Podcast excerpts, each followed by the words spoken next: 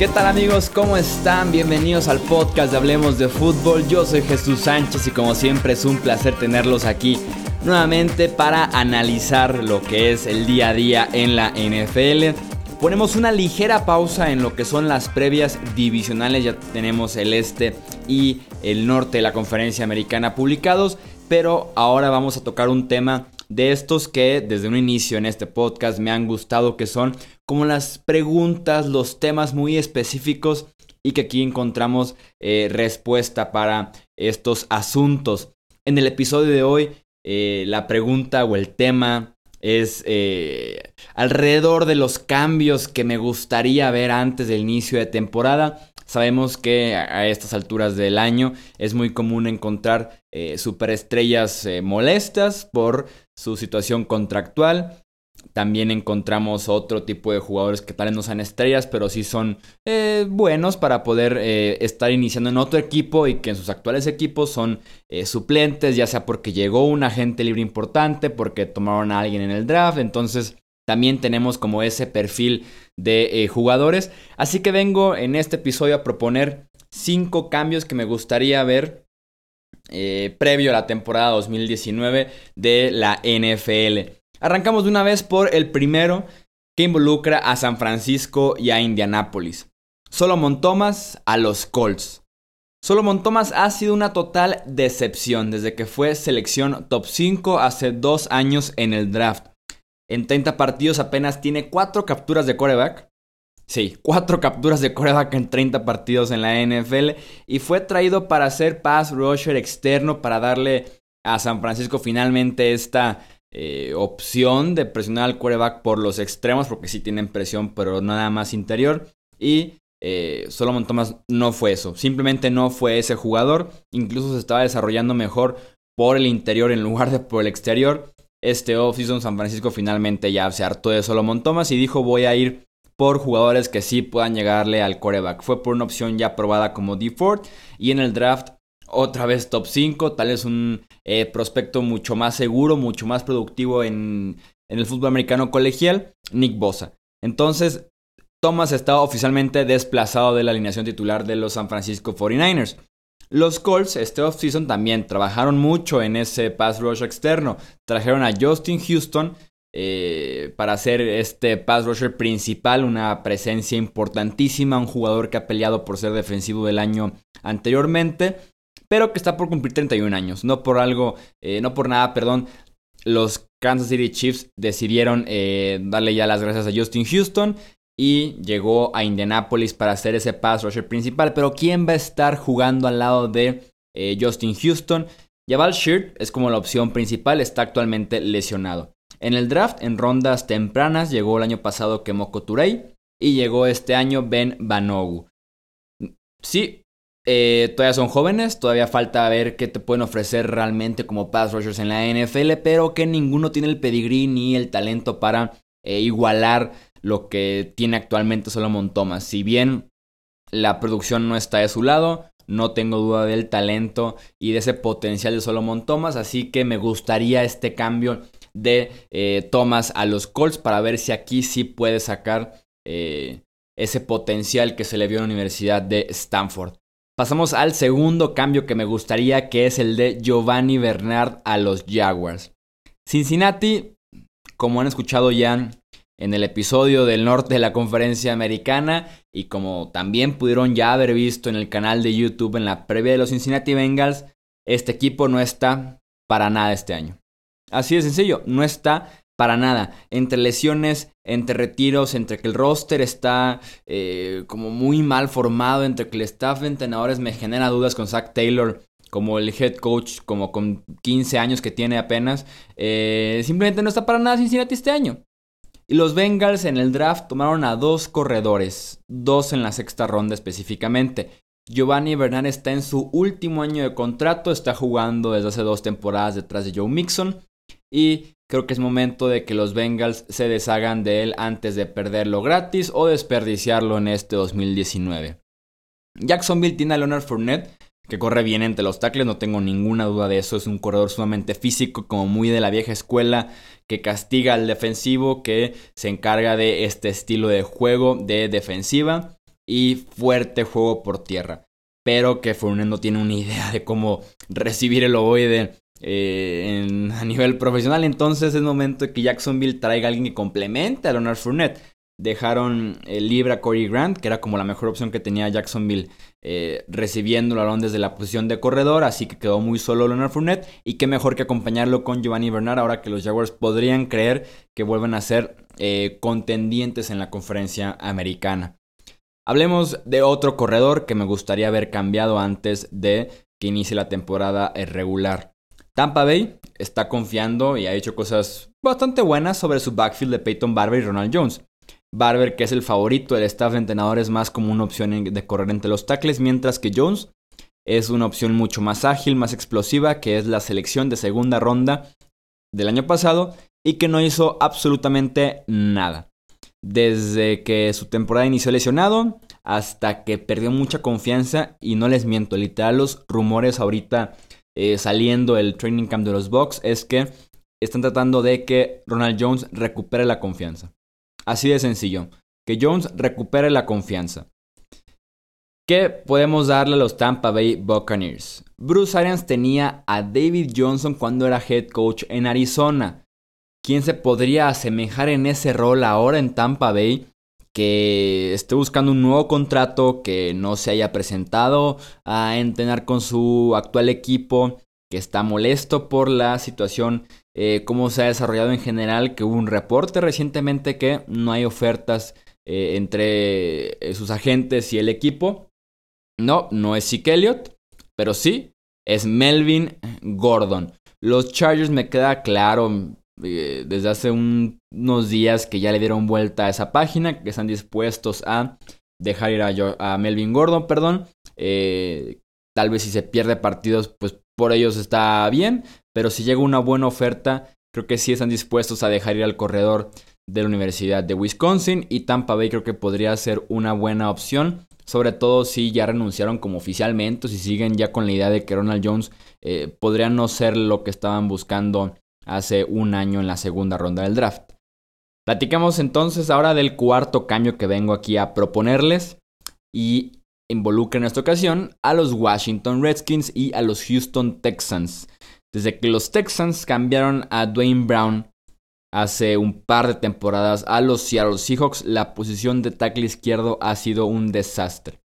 Ahora van a hacer un movimiento muy parecido al de Brown hace años, pero ahora ellos están del otro lado del intercambio, están recibiendo al tackle izquierdo veterano eh, que está ya fuera de su equipo en cuestión de calidad de talento con lo que es el resto del equipo y que también estaba buscando un nuevo contrato. Trent Williams dijo que ya no jugará con Washington otra vez, así, muy, así de simple. En mi vida me vuelvo a poner el uniforme de los Washington Redskins, dijo en, otras palabras, parafraseando lo que realmente dijo Trent Williams.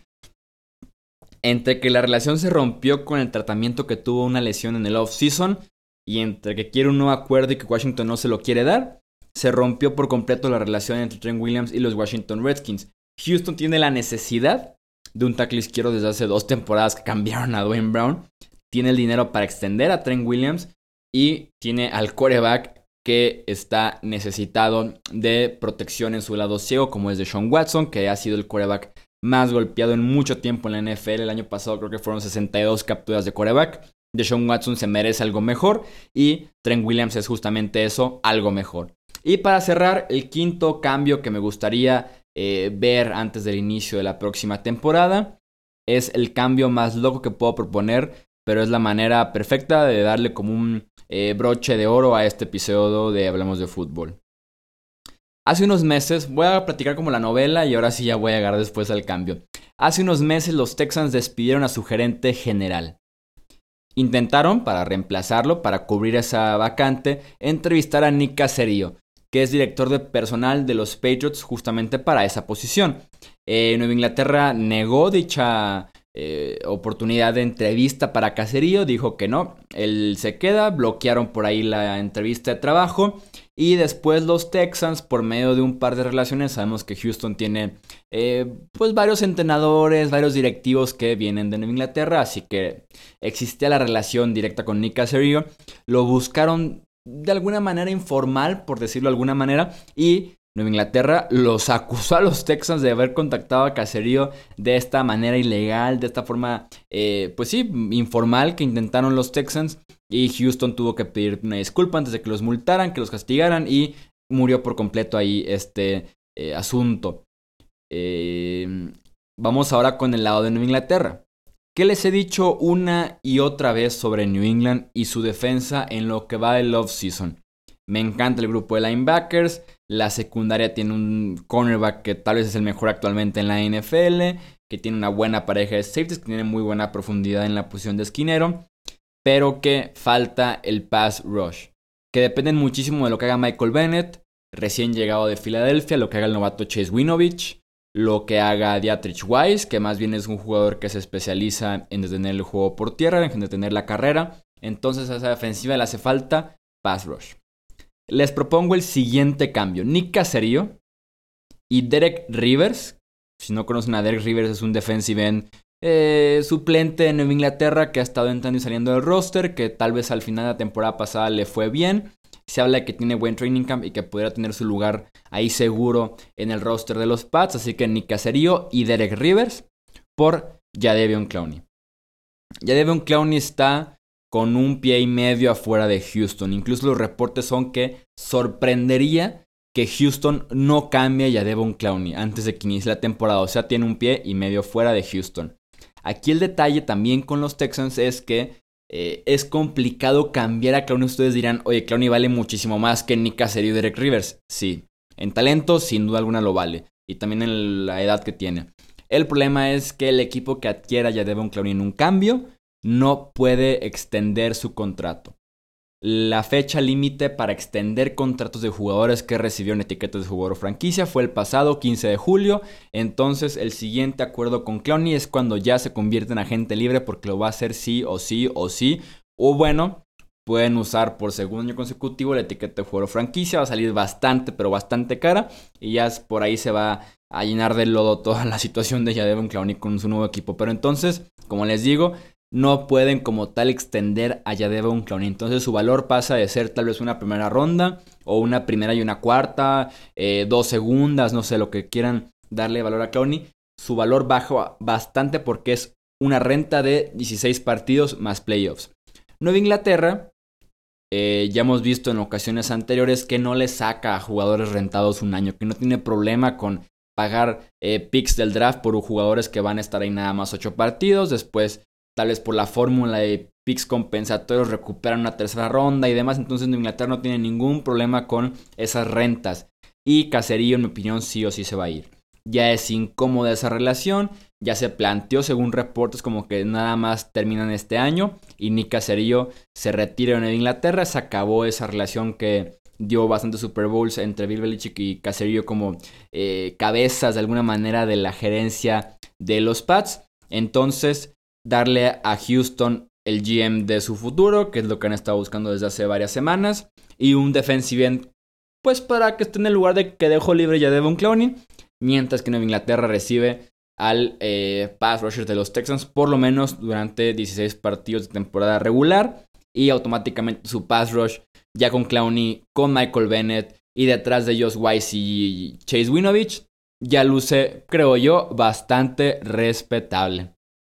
Esos son entonces los cinco cambios que yo propongo que me gustaría que se dieran para el próximo, eh, pues ya agosto, inicio de septiembre, antes de que inicie la temporada regular 2019 de la NFL. Y me encantaría leerlos a ustedes qué opinan de estos cinco cambios o qué ideas tienen para esta eh, fecha que ya eh, viene de inicio de temporada antes de que inicie antes de que inicie para que ya cada jugador esté con su respectivo nuevo equipo. ¿Qué les gustaría eh, ver ustedes? Anuncios aquí en Hablemos de Fútbol, ya saben, los de ley. Twitter, Facebook e Instagram para que se enteren de noticias resultados, opinión, análisis, de todo en cuenta. ya saben que estamos como hablemos de fútbol.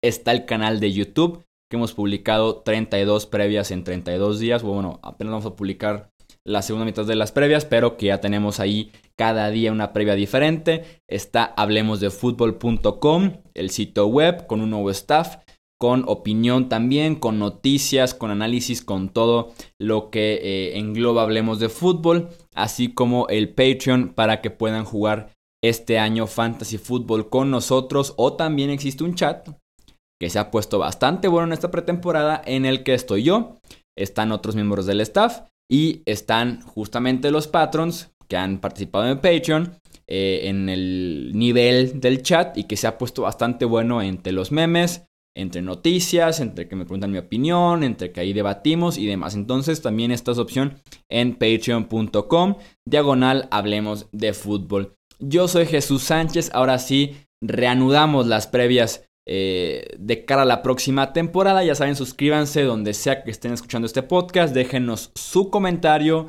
sus calificaciones, sus estrellitas, lo que sea que pida su plataforma, porque nos ayuda muchísimo, así como que lo compartan con sus amistades amantes de la NFL. Bien, a lo mejor aquí Hablemos de Fútbol y nos escuchamos en el próximo episodio. Hasta luego.